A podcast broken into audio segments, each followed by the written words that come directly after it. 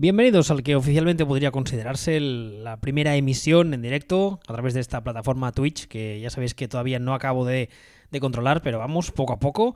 Ayer hicimos una especie de prueba en la que participaron varias personas, a las cuales eh, agradezco mucho el hecho de que me ayudasen a, familiarizarme con la herramienta.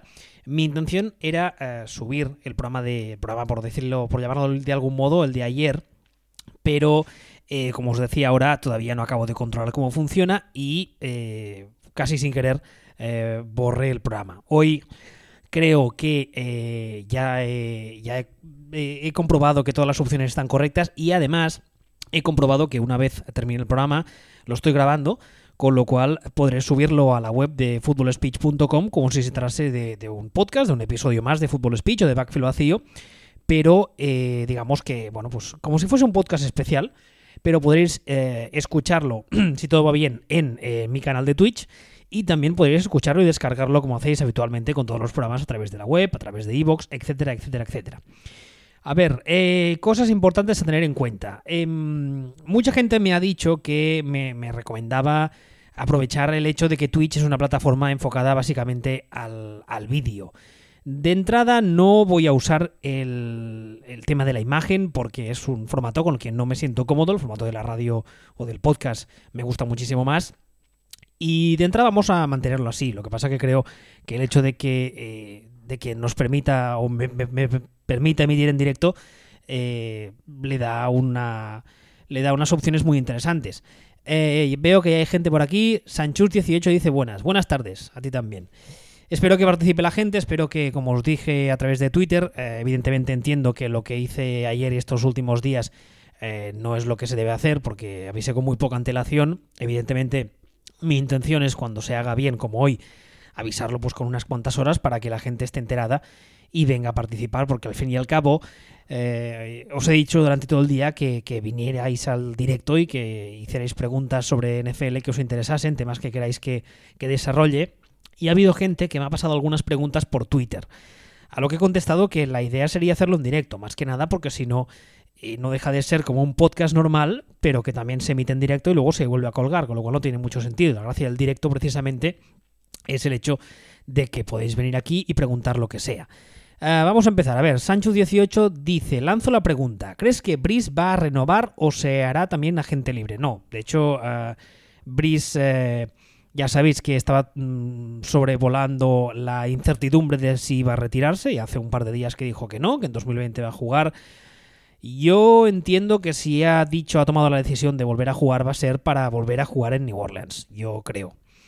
en el tema de los quarterbacks de New Orleans em, se, abren unas posibilidades muy interesantes. En primer lugar, Bridgewater eh, parece ser que está, está recibiendo atención de muchos equipos. Yo creo que es bastante posible que el año que viene no estén los Saints.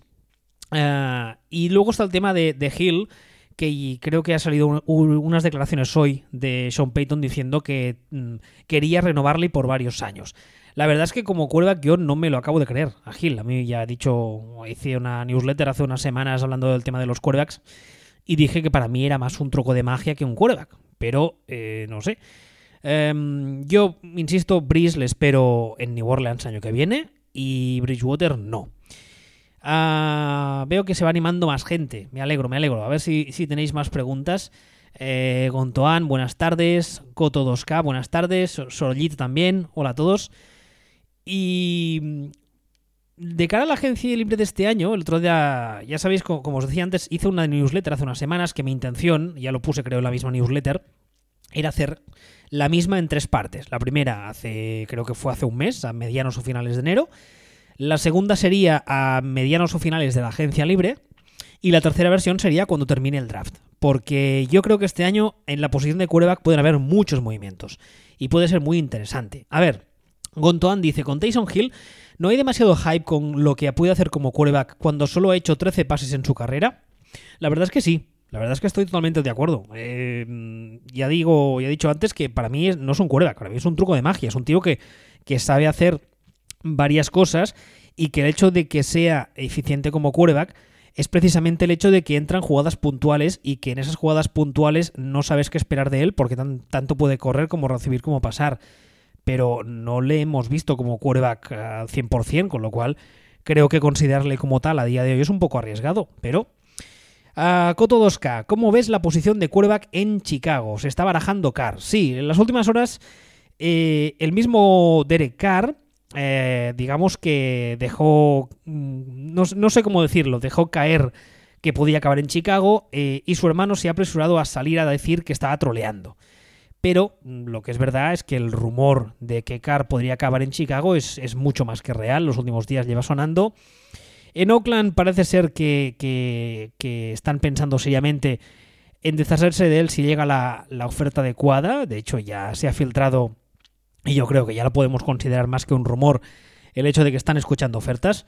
Y en Chicago la verdad es que sería un, sería un upgrade, porque Trubisky yo lo defendí mucho en el podcast, ya lo sabéis, y la verdad es que esa temporada pasada me ha, me decepcionado un poquito. También está el tema de que no tengo muy claro que Matt Nagy sea el gurú ofensivo que nos han querido vender todo este tiempo. Pero bueno, eh, yo creo que ese roster con un quarterback más competente, o al menos con un quarterback que no cometa tantos errores, es un roster que puede hacer eh, mucho daño. Al menos en su, en su división seguro. Luego ya veríamos cuando llegue playoff.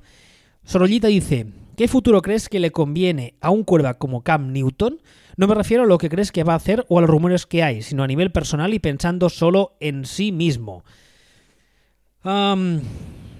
Pensando solo en sí mismo, yo creo que tendría que empezar a pensar que le quedan, le quedan muy pocos downs por jugar. Porque es un, es un jugador que por su estilo de juego siempre ha sido muy físico.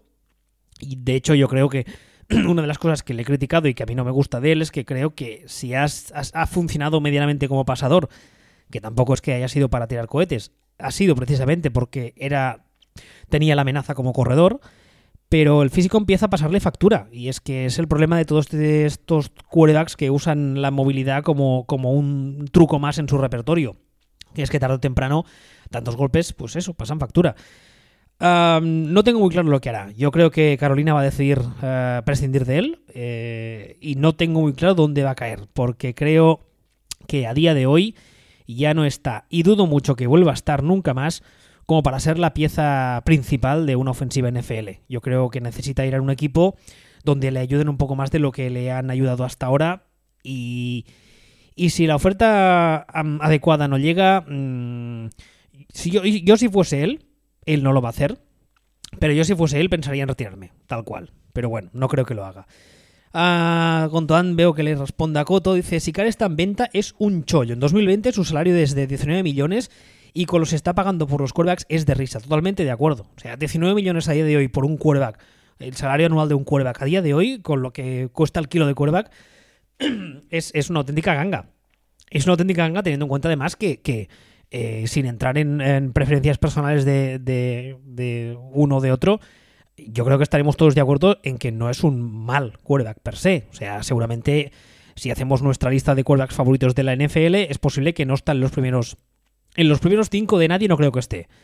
En los primeros 10 es complicado. Pero entre los primeros 15 encontraríamos a, mucha, a muchos rankings que lo pondrían. Y yo creo que con motivo. Coto 2K, yo creo que Trubisky con una buena online y un Tyrant competitivo podría mejorar. Aunque esta es su última temporada. Yo no lo tengo tan claro. Yo no lo tengo tan claro. Pero no tengo tan claro, me refiero a lo de que es su última temporada. Eh, no sé por qué me parece a mí que si Chicago tiene una opción real de ir a por un quarterback, que se le ponga a tiro un quarterback, por ejemplo lo que decíamos ahora de, de Raiders con Carr o incluso un novato en el draft. No, no, ahora no controlo cuáles son las rondas del draft que tiene Chicago a día de hoy. Pero mmm, si el año que viene, cuando empiece la temporada regular, el quarterback 1 de Chicago no es Trubisky, no me sorprendería una burrada, francamente. A ver, más cosas. A ver si alguien más se anima a preguntar. Por algún lado tiene que decirme esto la gente que está conectada ahora mismo, pero como soy un poco zote aún, no acabo de controlarlo. bueno, si la gente se va animando, eh, dice Coto, yo creo que Chicago irá por un backup en el puesto de quarterback. Un backup. Uh, ¿Un backup en qué sentido? En el sentido de que un backup que de entrada no vaya a ser titular, pero que tenga cierto nivel como para disputarle el puesto a Trubisky. Em, se hablaba de Mariota. El otro día leí un artículo que decía que Mariota podría ser una buena opción para eso en Chicago. No me parece mal la idea. Ah, Víctor 3333 dice, ¿cómo verías a Taylor Gabriel para, para Pats? A Taylor Gabriel, ahora mismo no caigo. Si me preguntáis sobre college, eh, de college, ya lo he dicho muchos años anteriores, de college, quarterbacks de college me, me niego a hablar. Por una, por una simple razón, y es que hasta que no. Hasta que no ves dónde caen, eh, no puedes saber qué va a ser de ellos. Por mucho ah, hype previo que tengan, por mucha capacidad de que tengan, por, por una. Aunque hayan hecho una temporada o incluso una carrera espectacular en college, yo creo que el caso de Pat Mahomes, del que hablábamos estos días, es un ejemplo perfecto. O sea, Patrick Mahomes es el tipo que es porque cae en, Cincinnati, en Kansas City, perdón, y en Kansas City eh, puede permitirse el lujo de estar un año sentado detrás de un tipo como Alex Smith. Pero este Patrick Mahomes llega a caer en Chicago, que, ahora hablamos de Trubisky, que además son del mismo draft, y no sería este Patrick Mahomes. O llega a caer en Houston, que Houston eh, se llevó eh, en esa misma clase a Dishon Watson, y tampoco sería el mismo tipo de quarterback. Con lo cual. Dice uh, Coto, respecto a lo que decía antes del veterano, dice uh, que pueda disputar la posición de Trubisky y pueda ser titular en la semana 6 o 7. Sí, como un plan B, ¿no? En plan. En plan, bueno, de cara a la galería el titular es Trubisky, pero tenemos un backup aquí que no es cojo ni es manco y que si la cosa no funciona, pues Trubisky sepa que tiene opciones reales de perder el puesto y para que se ponga un poco las pilas. La verdad es que no me parecería nada mal. Uh, ah, Víctor dice, me refería al receptor que han cortado Bears. Eh, no, yo creo que en el caso de los Patriots tienen que ir a por un receptor de nivel. Se está hablando de Dix en Minnesota, que Minnesota también está escuchando ofertas. Y yo creo que harían bien de ir a por alguien, aunque les cueste una morterada, porque está ligado al tema de Brady. Se dice que Brady, eh, uno, de los, uno de los temores que tiene a la hora de renovar con New England es el hecho de que renueve y que entonces no le traigan herramientas y se encuentre un poco como el año pasado, que se encontró que estaba un poco solo en ataque. Yo creo que New England, si apuesta por quedarse a Brady un año más, dos años más, tiene que gastarse todo, tiene que poner toda la carne en el asador para traer herramientas de nivel. Y eso. Dice Coto, el problema de Patriots es cómo podrán hacerlo si, si continúan con Brady. Pues precisamente, eso lo decía ahora. Hace unos años escribiste sobre los problemas de tener un quarterback zurdo. ¿Desconfías del éxito de Tua por este tema? Pregunta Gontoan. A ver, el tema de los quarterbacks zurdos es que son muy complicados porque no, o sea, el caso de un quarterback ah, normal, digamos diestro, es tan, entre comillas, fácil como meterle a jugar e intentar eh, que el resto de cosas funcionen, ¿vale? Eso, dicho así, suena muy fácil, pero no lo es, soy consciente. El tema es que con un quarterback zurdo eh, cambia todo. Cambia todo, me refiero a que en el 99% de las líneas ofensivas de la liga, el hombre más importante de la línea es el left tackle, ¿verdad? Porque es el del lado ciego. Vale, en una, con un quarterback zurdo cambia. Pasa a ser el right tackle. Ah, luego, el receptor principal pasa a ser el de la izquierda. Si tu receptor bueno está acostumbrado a jugar por la derecha, tienes que cambiarlo. El running back tiene que ser capaz de bloquear pase al otro lado. Con lo cual, si no lo ha hecho nunca, igual se le hace raro. Eh, el Tyren si sales con formaciones entre comillas normales, si sale desde la derecha, eh, lo tienes al lado contrario, el lado antinatural del quarterback a la hora de lanzar. Son un montón de pequeños detalles que parecen tonterías, pero no lo son. De todos modos, mm, no sé, porque depende de quién lees. Eh, de tú te dice que es el próximo, Brady, eh, el próximo Breeze, y en cambio te dice que hay gente que, no vale, vamos, ni, ni, ni, para aguantar la carpeta en la banda. Así que no, no tengo muy claro. Tendré que ver dónde cae, porque también se está hablando mucho de que Detroit podría ir a por Tua y por cierto mío, si cae en Detroit, mm, ya me dirás tú. A ver, más cosas. El problema con Dix es que siempre habría gente que haría una oferta superior o eso nos contó Cap en el podcast que grabamos con él. Es bastante posible. Es bastante posible. De hecho, si los Patriots van a por Dix, tendría que ser en plan, oye, Minnesota, ¿qué me pides? Pues te pido 10. Vale, yo te doy 25. Dame el receptor y cállate. Y por cómo sabemos todos que funciona Belichick y lleva funcionando todos estos años, no va a hacerlo. Con lo cual lo veo bastante complicado. A ver, más cosas. Ah, más cosas, a ver si alguien pregunta más. Jasux dice: Tú posiblemente sea más problema la cadera que el ser zurdo. No, no lo creo. De hecho, la cadera Eh, evidentemente, el mismo jugador es el primer interesado, eh, ha ido a visitarse con varios especialistas y evidentemente en cuanto le han dado los resultados que han sido todos positivos, mm, su, su entorno se ha encargado muchísimo por interés de filtrar, entre comillas, guiño guiño, filtrar lo que habían dicho los médicos para demostrar que su cadera está al 100%. De todos modos, tened en cuenta que todavía nos queda mucho, por, por desgracia. Nos queda todavía eh, la Combine y nos queda todavía las pachangas estas que hace unos años se han puesto de moda y que yo aborrezco, se llaman los Pro Dates. Así que supongo que tendremos oportunidad de verle lanzar y si realmente de la cadera estuviese tan mal, a la hora de lanzar con la mecánica se nota enseguida. Vamos, yo creo que lo, lo podría ver. Así que ya, veremos.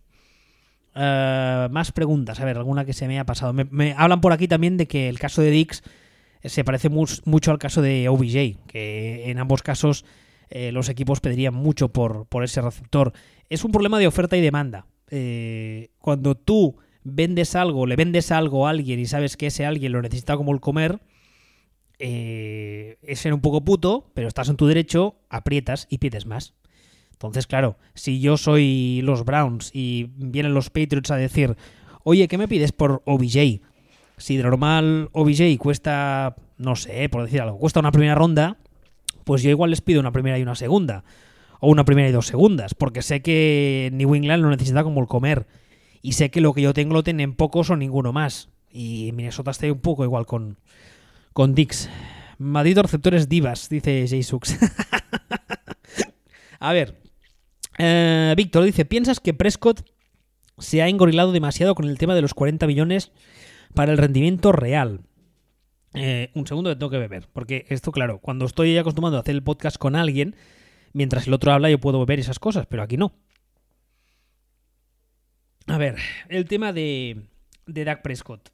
El tema de Dak Prescott es que yo creo que están todavía jugando un poco a al gato y al ratón.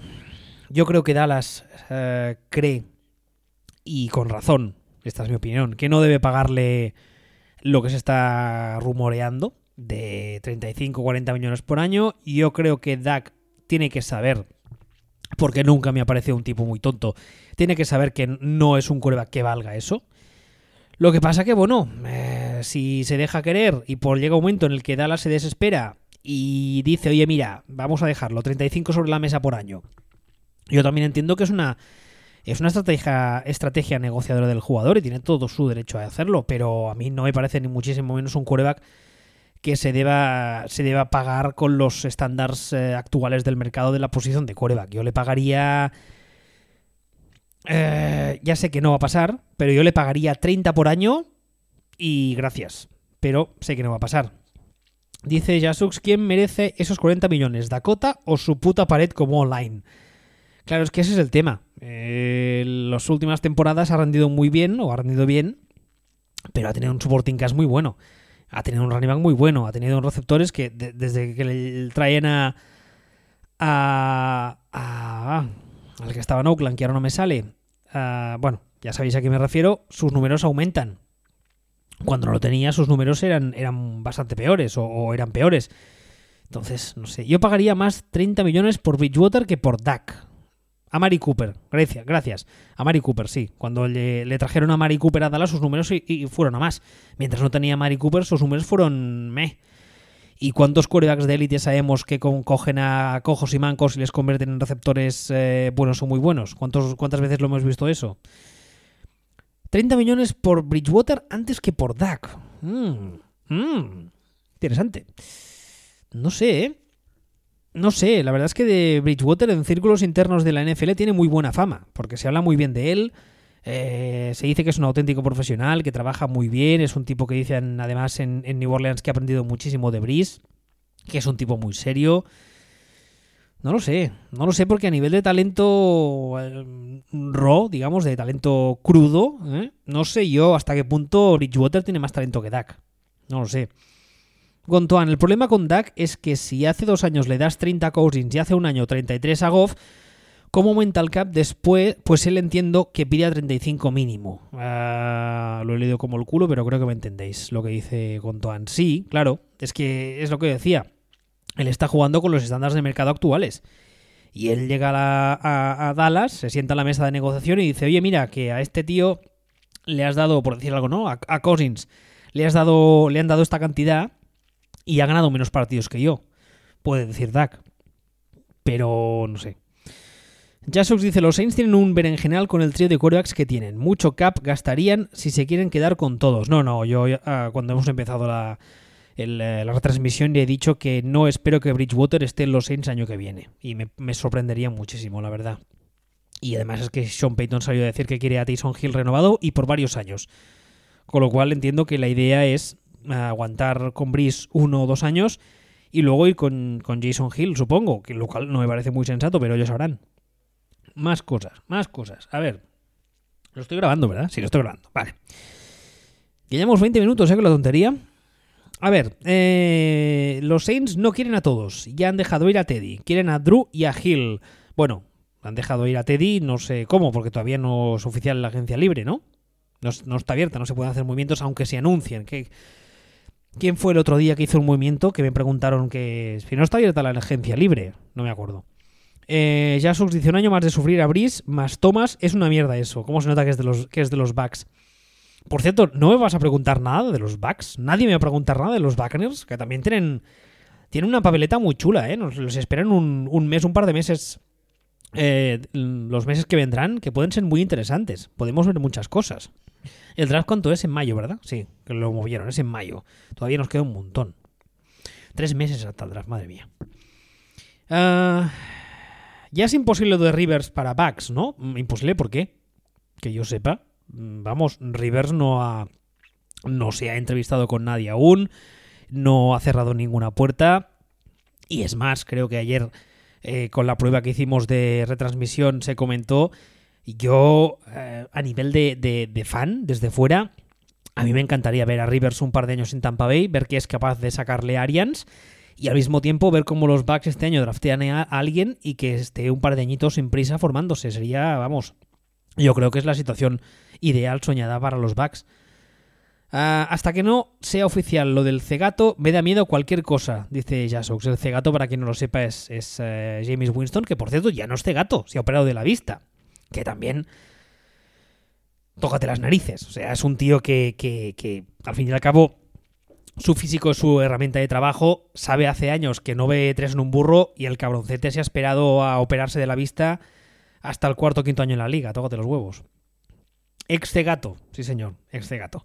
Ah, hace falta preguntar por Mister Intercepciones, conocido en España como James el Cegato. ¿Qué, qué mala leche tenéis, pobre. Es ex Cegato. Ya no es Cegato, ahora ya no rompe techos. Ahora ya no. Ahora, en vez de darle a la mascota, le da al jugador. Al jugador del equipo rival, quizá, pero al jugador. A ver, más cosas. Por cierto, lo que decía antes de de, de, de, Rivers, perdón, con Arians, va ligado al hecho de que yo creo que Winston el año que viene no va a estar en los backs. Vamos, me sorprendería muchísimo, por mucho que Arians haya dicho las cosas que ha dicho, yo creo que las ha dicho un poco para, para no devaluar su valor de mercado como, como, como asset. Porque claro, es lo que decíamos antes de la oferta y la demanda. Si tú vas diciendo los cuatro vientos que hay algo que tienes que no quieres, el que venga a comprártelo te dirá, no, no, yo te doy, tú pides 5, pero te, te doy uno porque sé que no lo quieres. Pues esto es un poco lo mismo. Um, Jasuk dice, si es verdad lo de Stafford que lo quieren vender o algo, lo prefiero a él que a Rivers, pero a James son 5 años de ver que no ha progresado nada. Respecto a lo de James, totalmente de acuerdo, no ha progresado en absoluto. Y este año con Arians esperaba que, que notáramos una mínima mejora y no ha sido el caso. Y respecto a lo de Stafford, eh, es otro nombre del cual no se está hablando mucho, pero también es posible que el año que viene esté en otro equipo. Y Stafford es un tipo al que le pueden quedar todavía 3, 4, 5 años buenos. Entonces, antes que a Rivers, hmm, no sé por qué me da a mí que eh, Stafford, em, Stafford en los backs con Arias no se entendería. No sé, no sé por qué me lo parece. Eh, dice Coto, yo lo he preguntado porque no sé dónde había leído que le iban a renovar. ¿A, ¿a quién? Iban a renovar a Winston. A ver, insisto, es lo que decía antes. Eh, sí que es verdad que Arians está mandando mensajes un poco contradictorios, pero yo creo que es una simple estrategia de negociación, para decir a la gente, sí, sí, sí que le queremos, venid a ofrecernos algo, que sí que le queremos, lo venderemos, pero, pero nos costará mucho venderlo, si le queréis pagad mucho, yo creo que es, es eso. Víctor dice, Mariota, Winston y Trubisky han sido tres decepciones enormes. Eh, sí, pero en el caso de Mariota, yo he dicho muchas veces, está grabado y escrito, que yo tengo la sensación, la tengo desde el primer día en la liga, que nunca ha tenido un staff ofensivo o un coordinador ofensivo que supiese entender qué tenía entre manos. Y yo creo que Mariota, de haber caído en eh, otra situación con otro staff, hubiese sido. hubiese podido ser un quarterback mucho mejor de lo que es.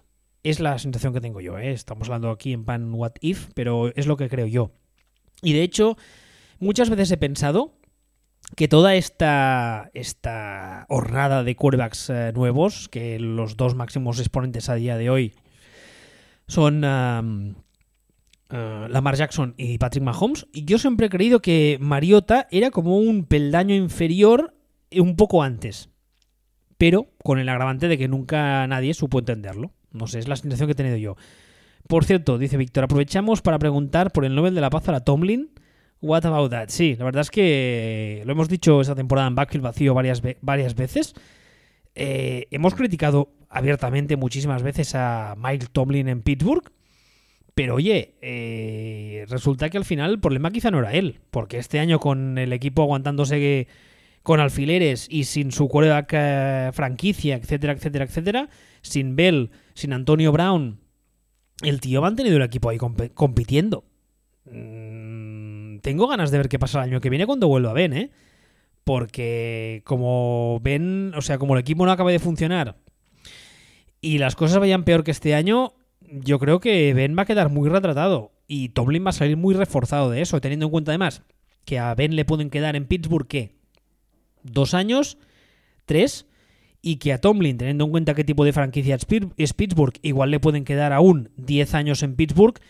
Si sale de ahí reforzado Tomlin, eh, tiene mucho que ganar, ¿eh? A ver, dice eh, aguantar a Avi tantos años le da para mucho valor a Tomlin. Sí, sí, justo lo que decía. La verdad es que una vez se, se ha ido a, por ahí, iba a decir se ha ido a otro equipo, no, se ha ido por ahí a hacer cosas de estas raras que hace, que cada vez está peor de la cabeza este hombre. Se ha visto que, que era un auténtico dado por culo. O sea, tenerlo en el vestuario tenía que ser terrible. Y Tomlin estaba ahí aguantando y haciendo que la cosa más o menos aguantase. O sea, que bien por él. Uh, Avis se ha desatado fuera de su regazo. Sí, sí, totalmente, totalmente. Una vez eh, no ha estado bajo el yugo de Mike Tomlin, Antonio Brown mm, se ha demostrado como un locazo, ¿eh? O sea, está, está desatado, está desatado. Ah, creo que he leído hoy que decía que, que, ha mandado una especie de comunicación a varios clubes en plan, me portaré bien, eh, dadme una otra oportunidad y tal. Pero bueno, no sé. La verdad es que no, no espero nada ya más de, de Antonio Brown en el NFL. ¿Más preguntas? ¿Alguien más? A ver quién hay más. Que tengo aquí una lista de usuarios. A ver quién encuentro. Hay gente que no dice nada. Preguntad algo, ni que sea. Usuarios. Vale. Es como Son Goku. El golpe en la cabeza le habrá cambiado para bien a Antoñito. Eh, no. Al revés. O sea, eh, Antonio Brown estaba normal y está desatado el término diva se le queda corto a Antonio Brown. Sí, sí, completamente. O sea, es el, es el, el, prototipo de todo lo que no tiene que ser un receptor. O sea, está muy mal. Pero además es que creo que se. Creo que leí o se ha hablado de que esté mal a nivel. a nivel eh, médico. O sea que hay gente que teme por su. por su salud mental, lo cual ya es un poco más grave y más serio. Dice Gontoan, ¿qué esperas de Houston en agencia libre y draft? Voy a beber un segundo para olvidar. ¿Qué espero? ¿Qué espero? esta es una excelente pregunta. Teniendo en cuenta que no tenemos primera ronda, gracias al super trade de Tansil, que echen al GM. Eso sería fantástico. El GM y el head coach a la puta calle ambos que es el mismo. Ah, pero no, eso no va a pasar porque a día de hoy Bill O'Brien cada vez tiene más poder dentro de Houston y además es muy amiguito del, auto, del actual propietario de facto, que legalmente no lo es, legalmente es su madre, la viuda de Magner padre, pero a nivel práctico del día a día es, uh, creo que se llama Cal, el hijo de, de Wagner. Y, y la verdad es que no sé qué esperar. No sé qué esperar porque el sentido común dicta que fuéramos a por línea ofensiva punta pala. Pero ya hemos visto que en Houston las cosas no se hacen con sentido común. Así que no sé. No sé, francamente. No sé. No tengo ni idea de por dónde van a ir los tiros. No tengo ni idea de a, a por qué van a ir. No sé qué esperar de ellos en la agencia libre. No tengo claro que ninguna, ninguna estrella de relumbrón se muera de ganas por ir a Houston a día de hoy. Es grave eso que estoy diciendo, ¿eh? teniendo en cuenta que es un equipo que viene de ganar su división, que viene de segunda ronda de playoff, etcétera. Es bastante grave, pero la sensación que me da leyendo en general el, el cosas en la liga y viendo cómo funciona el club es que nos va a ser complicado atraer a agentes libres de nivel. Lo cual, insisto, es bastante triste y bastante grave. Por cierto, lo de meter el dedo en la herida de Houston está muy feo, ¿eh? Con Toan, que lo sepas. más cosas. Más cosas. Alguien que pregunte más. Para próximos días igual voy a hacer algún guion o algo, para si no preguntáis. Uh, dice, hablando de Houston, ¿qué tal Vernon uh, Hargraves? Alguno que no conozco uh, lo llamaba BHT. Me perdió. dice Víctor que ya se va, ¿no? Sí. El próximo directo me vuelvo a pasar. Esta noche veré el resto que grabes. Pues muy bien, pues gracias a ti por participar. Oye, a ver, volviendo a lo que decía Jasux. Eh, Vernon Hargraves, alguno que yo conozco, lo llamaba VIH3. por el virus. lo, de, lo de Houston. Eh, lo de Houston solo tiene una explicación. Es que tenemos un staff que no, no sabe lo que está haciendo. No tiene ni puta, ni, ni puta idea. Esta temporada en ataque han funcionado las cosas porque Watson es muy bueno pero cualquiera que haya visto a Houston un par de, partidos seguidos sabe que, en ataque parecíamos no tener ningún plan y que, bueno, se, vivía a base del playmaking ability de Watson, que es muy alto a día de hoy, hasta el día que se rompa o sea mayor, y entonces se acabará, pero bueno, no sé. A día de hoy es lo que hay. Uh, lo que sí creo que puedo hacer es, a ver si lo hago bien, es mostraros otra pantalla para que mientras yo voy hablando, sí, mírala, aquí está, Roto Wall. Vamos a hacer un poco de un poco de repaso de, de jugadores, de las noticias. Para mí esta es la mejor web que hay aparte de Twitter a día de hoy. Esta es fantástica, si algún día os aburrís y os apetece meteros aquí. Mira, habla de anda. Ramon Foster, el uh, left guard de los, uh, de los Steelers, dice que lo van a cortar. Bueno, es normal, 34 años. Por cierto, ahora que veo que habla de la línea defensiva de Minnesota.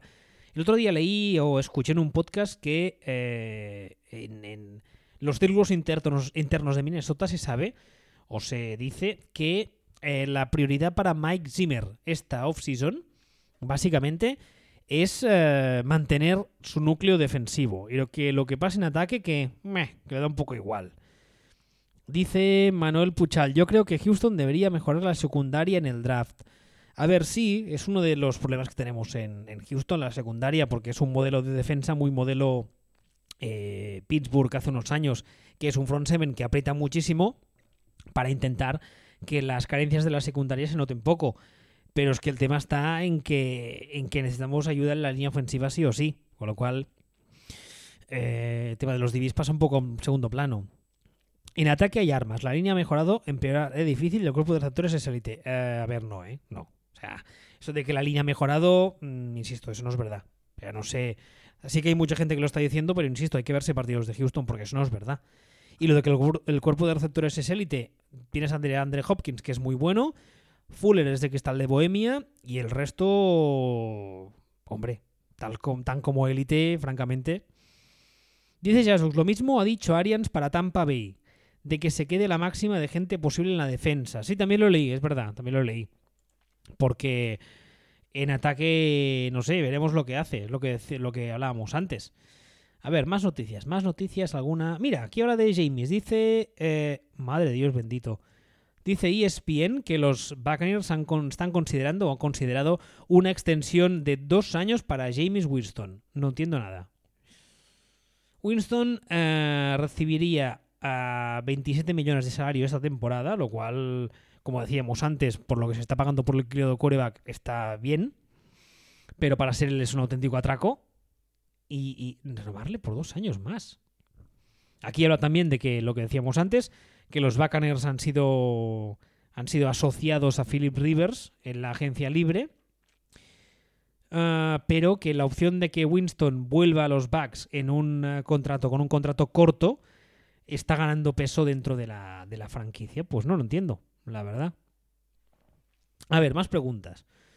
Uh, sigue en plantilla, ¿no? Pregunta Manuel Puchar. Sí, sigue en plantilla, pero, pero es que no ha hecho prácticamente nada, ¿eh? O sea, yo la verdad es que hace, creo que fue tres años cuando llegó a la liga, eh, se habló de que era uno de los eh, jugadores a tener en cuenta en el training camp, que había sorprendido tanto y tal, pero yo nunca he visto nada que digas, este tío tiene, tiene, tiene pinta muy bien y tal, porque, insisto, hace ya como dos o tres años que está en el equipo y nunca le he acabado de ver. Mm, no sé. Dos años y eh, después del primero es muy cortable. Dice Jasux, entiendo que sería hablando de Winston. Eh, sería uno más uno. De todos modos, traerle un año más, ni que sea solo un año, me parece una tontería. A no ser que sea un poco en plan más vale malo conocido y que tu idea sea draftear a alguien este año ya y que Winston sea el que se quede aguantando palos. Eso, eso me parecería un poco, un poco menos malo.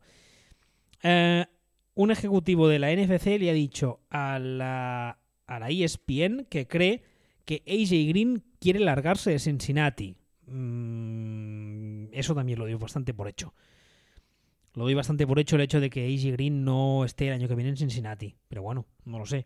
A mí la verdad es que Cincinnati es un equipo que a día de hoy a día de hoy me parece me parece que no no soy cómo decirlo para no ofender a nadie no, no, me, no me da ningún tipo de credibilidad no me ofrece ningún tipo de credibilidad no me creo evidentemente Andy Dalton tiene que deshacerse, de, él como parece que va a ser tienen encima de la mesa el, el follón de, de Joe Burrow que mm, básicamente le ha faltado decir que ya veremos si va a Cincinnati si le apetece a su head coach no me lo creo, pero bueno, más preguntas. Eh, Gondwan, sitio para Rivers si no va a los Bucks. Esa es buena.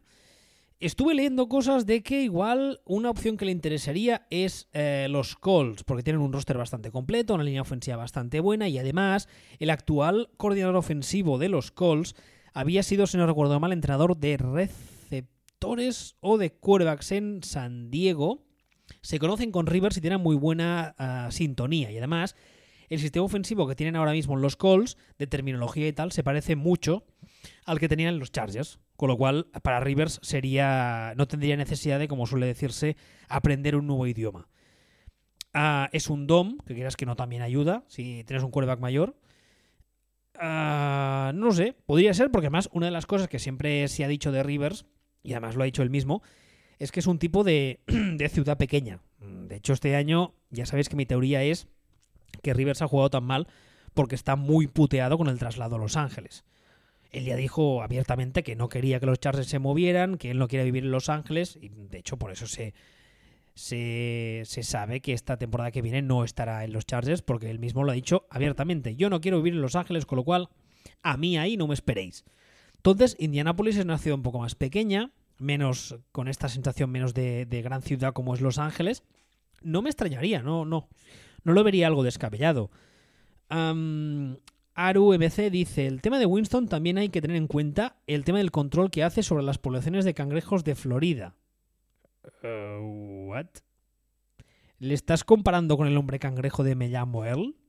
Posiblemente. ¿He pillado bien la referencia?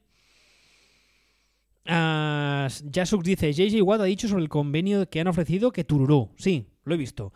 JJ Watt y Richard Sherman son de los nombres de peso que abiertamente, tal y como salió, como la misma noche que, que la NFL lo presentó, creo que fue el, su tarde del jueves a viernes, eh, tal y como lo presentó a la NFLPA, ellos mismos, los, dos, fueron de los jugadores que se van a decir que, que básicamente les faltó decir meteos esa cosa por donde no sale el sol. Fueron un poco más eh, polite. Pero sí, sí, vinieron a decir eso. por cierto, ahora que veo una noticia que habla de los Packers y de su GM, eh, creo que ha sido hoy que he puesto una noticia diciendo que eh, el mismo Gatekans ha dicho que la idea de que los Packers drafteen un quarterback que está este draft, que no hay que descartarla. Lo cual, evidentemente, puede ser eh, un engaño para, para que los demás equipos no sepan qué vas a hacer. Pero teniendo en cuenta que siempre se habla de que Aaron Rodgers es un tipo de un carácter un poco especial, yo creo que es meterte en un berenjenal un poco innecesario. Pero bueno, ellos sabrán. A ver, más cosas. Eh, Yasuk, sacaron el dedo de en medio de una mano, sí. Básicamente sí. Básicamente fue, les faltó subir una foto de, de un selfie, ellos mismos mmm, levantando el dedo índice, sí. No les gustó nada.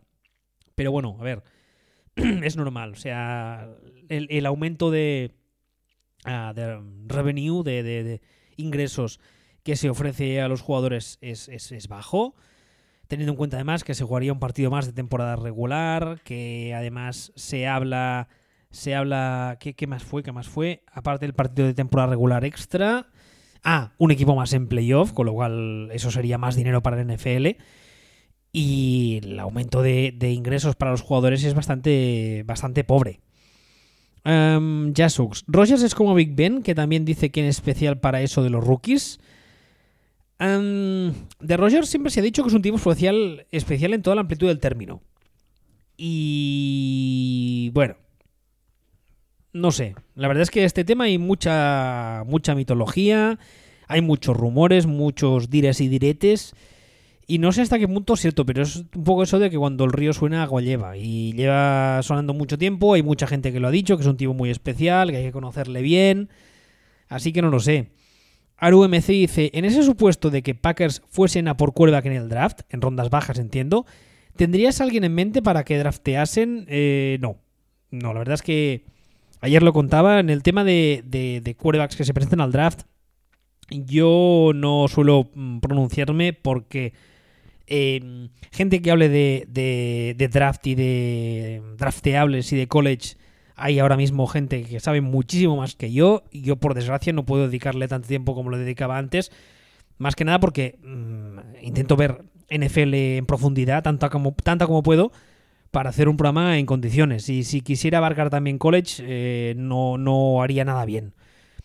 Pero el tema de, los quarterbacks de, que, que, se draftean, lo he dicho antes, incluso los primeros picks, hasta que no veo dónde cae cada uno, no me pronuncio, porque antes ponía el mismo ejemplo, el caso de Mahomes en Kansas City es, es uno de los casos que hemos tenido recientemente, que se ve muy claro que la importancia de lo que yo siempre digo, ¿no? La importancia del escenario, que el hecho de dónde caes, con quién caes, tiene casi te diría un 75% en la importancia de tu posible futuro uh, éxito o no. A ver, más cosas. Uh, ah, no, esta es la misma, la misma pregunta que me hacía. Jasux dice: Me sorprende que no se escuche nada, por ejemplo, a los Falcons. Sí, a mí también. A mí también. Están muy, como muy enamorados de Matt Ryan. Y es algo que nunca he entendido por qué. Porque a mí. Creo que, que lo he dicho muchas veces y. Vamos, no me escondo. A mí Matt Ryan me parece un quarterback muy del montón. Muy del montón. Y no sé por qué nadie habla de, de de empezar a pensar en un futurible. No sé, ahora mismo no caigo en la edad que tiene Matt Ryan, tendría que mirarlo. Vamos a volver a tirar de Rotowall, que es una fantástica y maravillosa web, para si no creo que nadie no la conociese, pero vamos. Ryan Matt. Vamos a ver qué nos dice del bueno de Matty. Creo que debe tener 31 32, puede ser, estoy tirando de memoria, ¿eh? Matt Ryan, quarterback Atlanta Falcons. Vamos allá. Matt Ryan tiene 34, imagínate, 34 mmm, ya podríamos empezar a pensar en eh, un, eh, un futurible. ¿eh? Ya sé que a día de hoy un quarterback puede jugar muchos años y tal, pero... Pero a mí, ya digo, nunca ha sido santo de mi devoción. Uh, AruMC tiene por contrato que no puede destacar y pocas formas más eficientes que a Matt eh. A ver, tienen por contrato que no pueden destacar y pocas formas más eficientes que Matt Ice de quarterback 1. Eh, si me explicas esto mejor, yo no soy capaz de entenderlo. El movimiento de Shanahan también fue por esto. Mm, también explícame esto, Aru, porque no lo entiendo.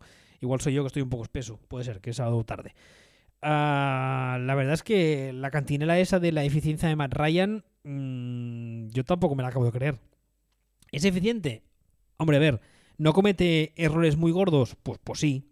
pero no esperes que te salve una temporada del solo, ¿eh? Además es que mm, todos tenemos muy claro que el año que fue espectacular fue el año que tenía Shanahan. Shanahan se fue y Matt Ryan ah, le dieron las 12 y se volvió calabazo otra vez. Los Falcons tienen que hacer cosas cosas Falcons. Tío, no puedo buscar un relevo con sentido. Mm, a ver, un caballero, exprésese con claridad porque no lo entiendo.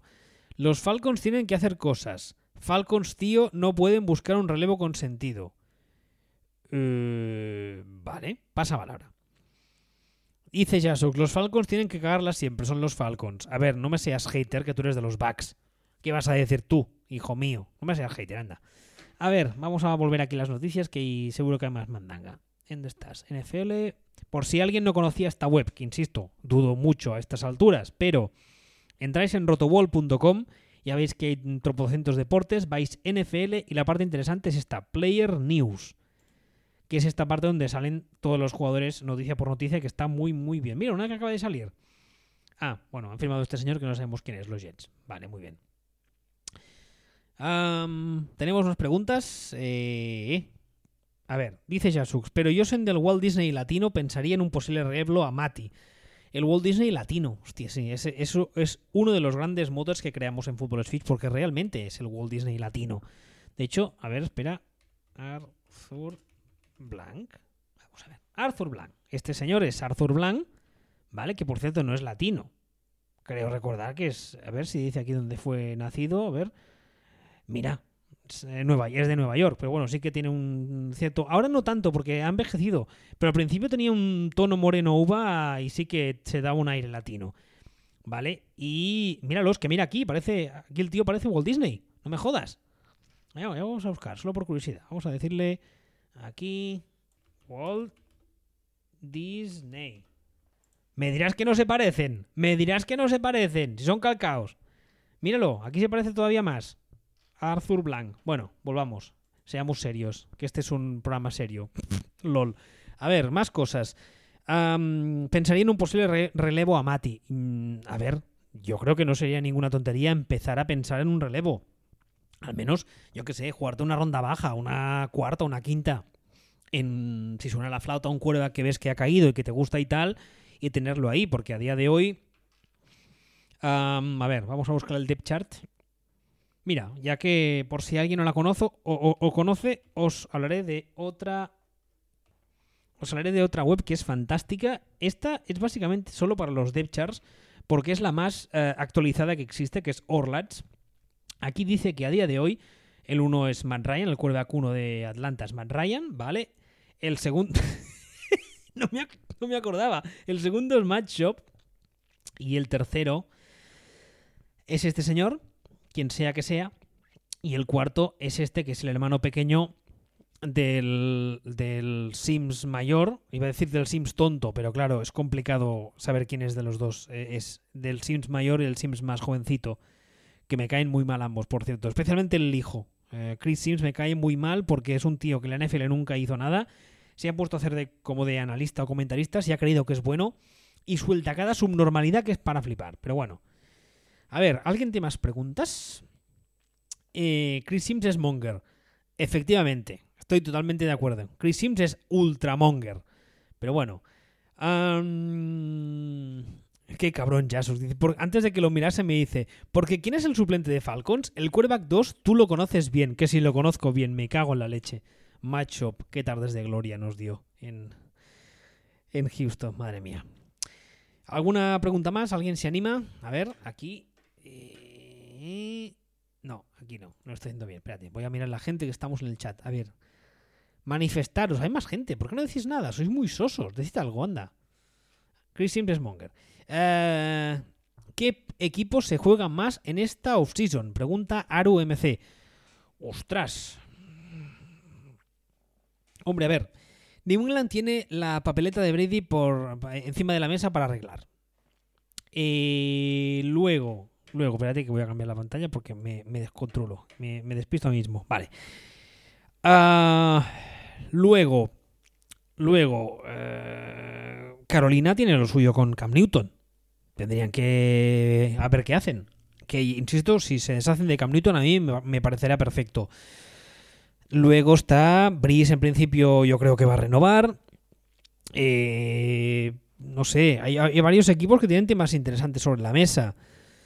Pero ahora mismo no caigo. Ahora mismo no caigo. Déjame que repase. A ver. Imagino que tú preguntabas no solo sobre la posición de quarterback, sino en general, pero claro, yo lo llevo un poco, un poco a mi terreno. Los Patriots tienen el tema que he dicho. Los Dolphins, eh, lo de Rosen también clama al cielo, porque el año pasado llegó en principio, bueno, vamos a darle tiempo con, con paciencia para que sea el futuro de la franquicia. Ha acabado jugando Fitzpatrick y el año que viene dice que va a, va a volver a jugar. Pero bueno, los Steelers vuelve Ben, que hay que ver cómo vuelve. Los Browns, que tienen una papeleta también chula, porque tienen un staff nuevo. El staff ya ha dicho que se cree que confía al 100% en en uh, Baker y faltará verlo. Uh, Bengals, uh, pick número uno y todo apunta que será un quarterback. Titans, Tannehill es agente libre. ¿Hay que renovarle o hay que ir a por otro? Y si es por otro, ¿a quién? Los Colts, que se habla de la posibilidad, como antes hablábamos, de que traigan a Rivers, porque Brissett en principio no es, no es el quarterback franquicia que buscan. Los Broncos, en principio estos están con Drew Lock, Luck. Uh, Raiders también tienen una papeleta muy chula sobre la mesa con el tema de, de Carr. Los Chargers con Tyrod Taylor, LOL. Cowboys está el tema de la renovación de Dak Prescott. Los Giants, en principio, bueno, pues siguen con su nuevo ciclo con head coach staff nuevo. Los Redskins hoy oía en el programa de Coward que ponía sobre la mesa la posibilidad de que fuesen a por, uh, Teddy Bridgewater, que la verdad es que no, no, les contemplaba para nada en, ese, en esa opción, pero no me disgustaría. Uh, los Bears tienen que ver qué hacen con Trubisky. Los Lions también hemos hablado de ellos, están con el tema de Stafford, a ver qué pasa con él. Los Saints en principio espero que, renueven a Brice al menos por un año. Los Buccaneers está el tema de Winston, Panthers como decía ahora. Uh, los Rams falta ver qué harán el año que viene, porque ya dijimos hace un par de años que llegaron a la Super Bowl con un roster repleto de talento, pero que cuando ha llegado la hora de, pagar a todo el mundo no han podido pagar y los Cardinals en principio a seguir, tienen que seguir evolucionando. Así que, a ver, más, ha entrado más gente. Cam Newton, otro monger. Joder, qué hater soy. Mola porque Shasok se lo dice todo a sí mismo. A ver, dice Aru, una cosa que te quería preguntar en el tema de quarterbacks. Cuando evalúas a uno, ¿qué apartado valoras más o es más importante para ti? Técnica de lanzamiento, lecturas, vale, eso es importante. A ver, mmm, las cosas que se miden en un quarterback se dividen en dos uh, grandes apartados. Espérate que voy a darle, voy a darme a la bebida antes de soltar mi chapa. Decía, en dos grandes apartados. Una cosa son las tangibles y la otra las intangibles. ¿Qué es eso? Una tangible es algo que se puede medir. ¿Vale? Y habitualmente, si lo puedes medir, lo puedes cambiar más o menos de forma fácil. Ejemplo muy claro. Te llega el quarterback de college, te llega el draft, lo seleccionas y resulta que mmm, te das cuenta de que está pasado de peso. Que dices, ¿cómo te das cuenta cuando lo has drafteado? Tendrías que darlo, darte cuenta antes, pero bueno, da igual. Sígueme ejemplo. Uh, eso es una tangible. Le pones encima de una báscula en gallumbos y resulta que la báscula te dice que el muy cabrón pesa 135 kilos. Se puede medir. Es una tangible. ¿Es fácilmente cambiable? Sí. Por la dieta. Fin. Uh, el quarterback tal no llega lejos. O el balón, mmm, vamos a, ponerlo en, uh, en lenguaje tangible. Cuando pasa al máximo de sus fuerzas, eh, el balón llega a 50 yardas, no más. Y a ti te interesa que pueda llegar con facilidad a las 35-50 y pasar más largo. ¿Eso es una tangible? ¿La puedes medir? Sí. ¿La puedes cambiar con facilidad? Bueno, sí. Le puedes poner a hacer pesas como un salvaje, le puedes modificar la mecánica, etc. Cosas que no se pueden cambiar. Por ejemplo, intangibles. El tío es tonto. Tal cual. Eso no es culpa tuya, ni es trabajo tuyo. No sabe lidiar bien con la presión. Resulta que es un tío que es de small town, que se suele decir, lo drafteas para que se vaya a jugar a un mercado grande y eh, no se siente cómodo y no sabe lidiar con esa. Ahí tienes un putadón enorme. Tienes dos opciones. O le pagas una terapia que te va a salir de un ojo de la cara y además no es algo que funcione a corto plazo. O que te den por saco. Es una intangible. El tío es egoísta. Es uno de estos que se dice un first me. es el típico tío que cuando una jugada va mal, lo primero que hace al levantarse del suelo es buscar, a, a quien culpar, aunque sea culpa suya. Todo eso son intangibles. Son cosas que no puedes medir, son cosas que no puedes cambiar y que además no es tu trabajo. En todo caso, era trabajo de su papá y de su mamá, no tuyo. Entonces, cuando yo analizo un quarterback a nivel eh, mecánico, me, fío, pues me fijo, perdón, pues que la mecánica sea la correcta, que todos los pasos de la mecánica estén bien ejecutados, que haga una transición eh, fluida desde el snap, dropback, cuando planta, inicia el release, ¿vale? Porque hay muchos quarterbacks, por ejemplo, los quarterbacks jóvenes es un clásico, que hacen el release a saltitos, llegan al final del release, se plantan y entonces cuando inician el... Eh, perdón, llegan al final del dropback, hacen un saltito, se quedan clavados en el suelo y entonces inician el release hay muy poca fluidez entre un, paso y un otro, y entonces eso afecta a la, cadena cinética y a la forma en la que sale el balón. Ah, evidentemente el tema de las lecturas. Si el tipo no sabe leer porque, por ejemplo, no, no, ve tres en un burro, como es el caso de Winston, ahí tienes un problema muy gordo. Pero las lecturas también las puedes enseñar, también las puedes trabajar más o menos. Ah, más cosas, más cosas, más cosas. Eh, básicamente yo creo que así, en gran resumen, te lo he dicho todo. Yasuk dice, los que se quedan, los que se juegan más son los que tienen quarterbacks veteranos top, aunque llevamos 450 años diciendo eso y no se retira ninguno. Eso es cierto. Carlos Aspe dice, los que más se juegan en la offseason son los oftalmológicos de Tampa, oftalmólogos de Tampa Bay. y dice, y le responde Yasuk, ya no es ciego, ex cegato. Es verdad, ya no es ciego, lo hemos dicho antes, ya no es cegato, ahora, ahora ve bien en principio, supongo que le, habrán operado bien. Eh, no sé si, Aru, no sé si te he respondido lo que, lo que querías oír o te he respondido bien lo que me preguntabas. Si no, pues especifica más y te, te, cuento, pero vamos, básicamente es eso. Hay aspectos que son que son medibles y hay otros que no, y los que no son medibles, pues eh, te va a costar muchísimo cambiarlos, porque para cambiarlos y saber qué está mal, tienes que poder medirlos antes. ¿Me explico? pero si, si, son medibles como los que te decía antes y te ponía ejemplos concretos, ¿no? El peso, ah, evidentemente la altura es medible, pero eso no vas a cambiarlo. Como no cojas al chaval y lo cuelgues de los tobillos mm, cabeza abajo cada noche, y aún así tampoco, tampoco creo que te, va, que te vaya a funcionar.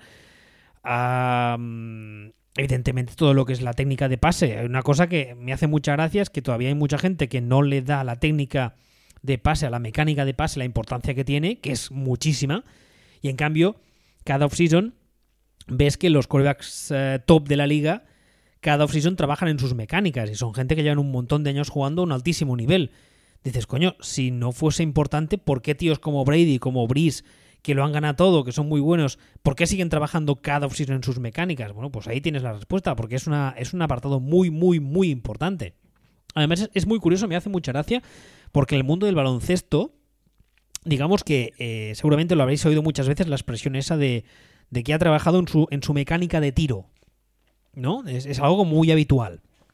Y los jugadores NBA especialmente se pasan horas y horas y horas lanzando balones a canasta para, ah, para ganar, eh, para mejorar sus mecánicas. Y en cambio, todavía hay gente que no entiende la, importancia de eso para un quarterback. Pero bueno, Jasux dice, la gente se reía mucho sobre el calentamiento de DAC, pero es de lo más sencillo para la cadera. Sí, sí, ese calentamiento es brutal. De hecho, hay un vídeo que compartí hace unas semanas que está en YouTube, que, que hablas, es eh, Tom Condon, que es un, es un gurú de cuerdas, que tiene una escuela de quarterbacks y tal, y eh, habla de, esa, de ese calentamiento. O sea, la, la cadera es un punto vital a la hora de hacer el pase porque es es el punto medio que marca la transición de los pies, que es por donde empieza el pase, aunque la gente no se dé cuenta, hasta el momento en el que sueltas el balón con la mano. Es lo que está en medio. Si tú te pones en los pies y empiezas a subir por el cuerpo hasta llegar a los hombros, lo que está en medio es la cadera. Si esa cadera no hace una buena transición, el pase no saldrá bien nunca. Y Dak, ese, calentamiento está muy bien. Está muy bien porque precisamente lo que, lo que les mostraba es que tenía una cadera, una cadera muy fluida, estaba muy bien. No quiero chistes ahí con lo de las caderas fluidas, ¿eh? que os conozco. Por cierto, con la tontería llevamos ya una hora, ¿eh? No está mal.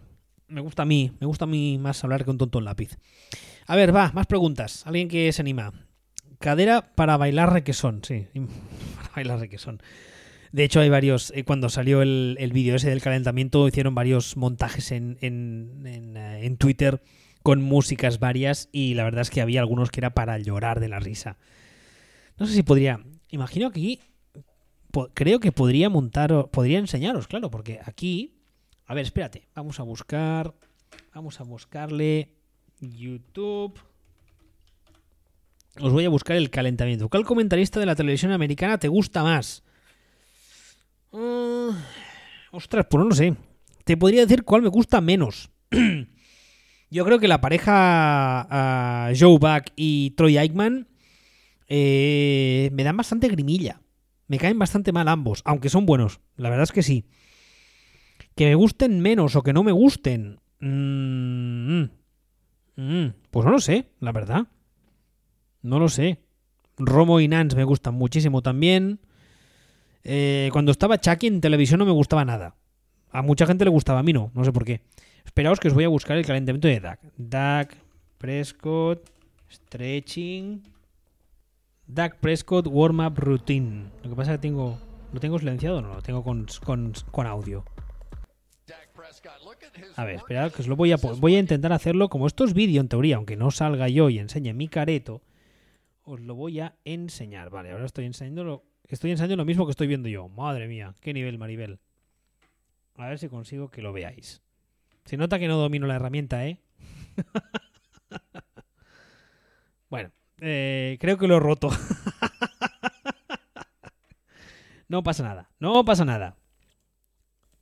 No pasa. Bueno, eh, si fuese un poco más ducho con esto el vídeo os lo enseñaría. Es una lástima porque soy un zote, como acabo de demostrar con el tema del vídeo. Pero bueno, a ver, más preguntas. Pasemos un... Corramos un tupido velo.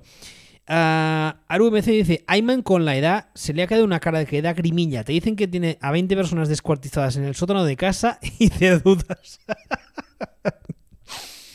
Más que eso, es que da, da aspecto como de... como si se hubiese hecho algo de, de, de Botox o alguna mierda así. A ver si os puedo enseñar lo de la rutina, si no desmonto esto. A ver, vamos a decirle que quiero ver. Eh, quiero ver esta. Ahora creo que lo he hecho bien. Ahora creo que lo he hecho bien. Mira, sí, aquí la tenemos. Ahora empezar a moverse. Míralo. Míralo. ¡Epa! Ah, vale, ahora con esa parte intentaré enseñaros lo que os decía.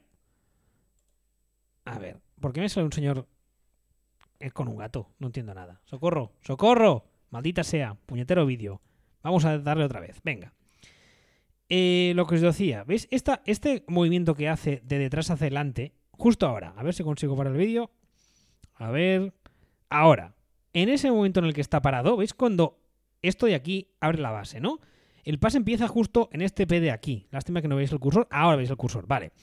En este pie de aquí. Planta este pie y entonces eh, es cuando inicia el pase y va muy rápido, no lo veréis, pero imaginaos que aquí tiene los brazos abiertos, este brazo tendría aquí apuntando, digamos, este aquí tendría el balón, ¿vale? Y al momento en el que hace el movimiento de brazo y lanza el balón, la cadera va de atrás, esta cadera aquí la gira y pasa adelante. A ver si conseguimos verlo. ¿Veis? Este movimiento tan fluido. Esto es lo que hace que el pase salga bien.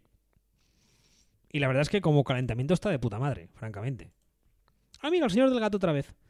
Bueno, vamos a volver a la imagen corporativa, que es un poco menos, un poco más seria que el señor del gato. Vale. Eh, llorando con Jimmy Johnson con el Hall of Fame. Sí, la verdad es que eso fue eso de, llorar con. Lo entiendo, ¿no? La emoción y tal, porque Jimmy Johnson en su carrera ha sido muy importante. Pero sí que dio, dio bastante grima todo. Si no tenéis ninguna pregunta más, yo creo que lo podríamos dejar aquí, porque llevamos casi una hora eh, después de, este clinic de cómo no utilizar las herramientas de vídeo que acabo de dar. Que por cierto, la gente, cuando cuelgue el programa, la gente que solamente nos está escuchando no va a entender nada. Pero bueno, básicamente, eh, para que lo sepáis, he puesto el vídeo de Dak Prescott moviendo la cadera. Se me ha colado un señor con un gato. Y básicamente sería eso. Ah, si nadie tiene ninguna pregunta más, como decía, lo dejaríamos aquí. Gracias a todos por participar. Como decía antes, espero haberlo configurado bien para que el programa se suba directamente aquí en, Twitch. Y ahora lo que voy a hacer va a ser eh, sacar el audio y lo subiré a la web para que lo podáis eh, escuchar, pues como, como, siempre hacemos, a través de iVoox, a través de la web, descargar con las aplicaciones que, que usáis para escuchar podcast habitualmente Yo supongo que al menos durante la off-season alguno más haré, porque la verdad es que me gusta. Quizá sería mejor entre semana para que haya más gente que pueda participar. Los fines de semana la gente se desperdiga un poco, pero bueno, intentaremos hacerlo. Durante la temporada regular es un poco más complicado, porque ya me cuesta sacar horas para hacer eh, el backfield vacío. Solo me faltaría sacar una hora extra, una hora y media extra para, hacer esto. Pero bueno, eh, gracias a todos, como decía, por participar. Y eh, no sé cuándo será el siguiente. El próximo día que me aburra o me anime. Pero bueno, todo aquel que nos escuche luego, ya sabéis que estoy en Twitter, que estoy en... tengo un email que sigue siendo el mismo que era, willy.futbolswitch.com cualquiera que quiera eh, dejar algún comentario, alguna crítica, alguna idea de cómo mejorar este tipo de contenido, bienvenido será, porque ya veis que yo lo que es hablar muy bien, pero lo que es trabajar el vídeo ya no tan bien. Así que nada, eh, una vez más, muchas gracias a todos y que paséis un buen fin de semana.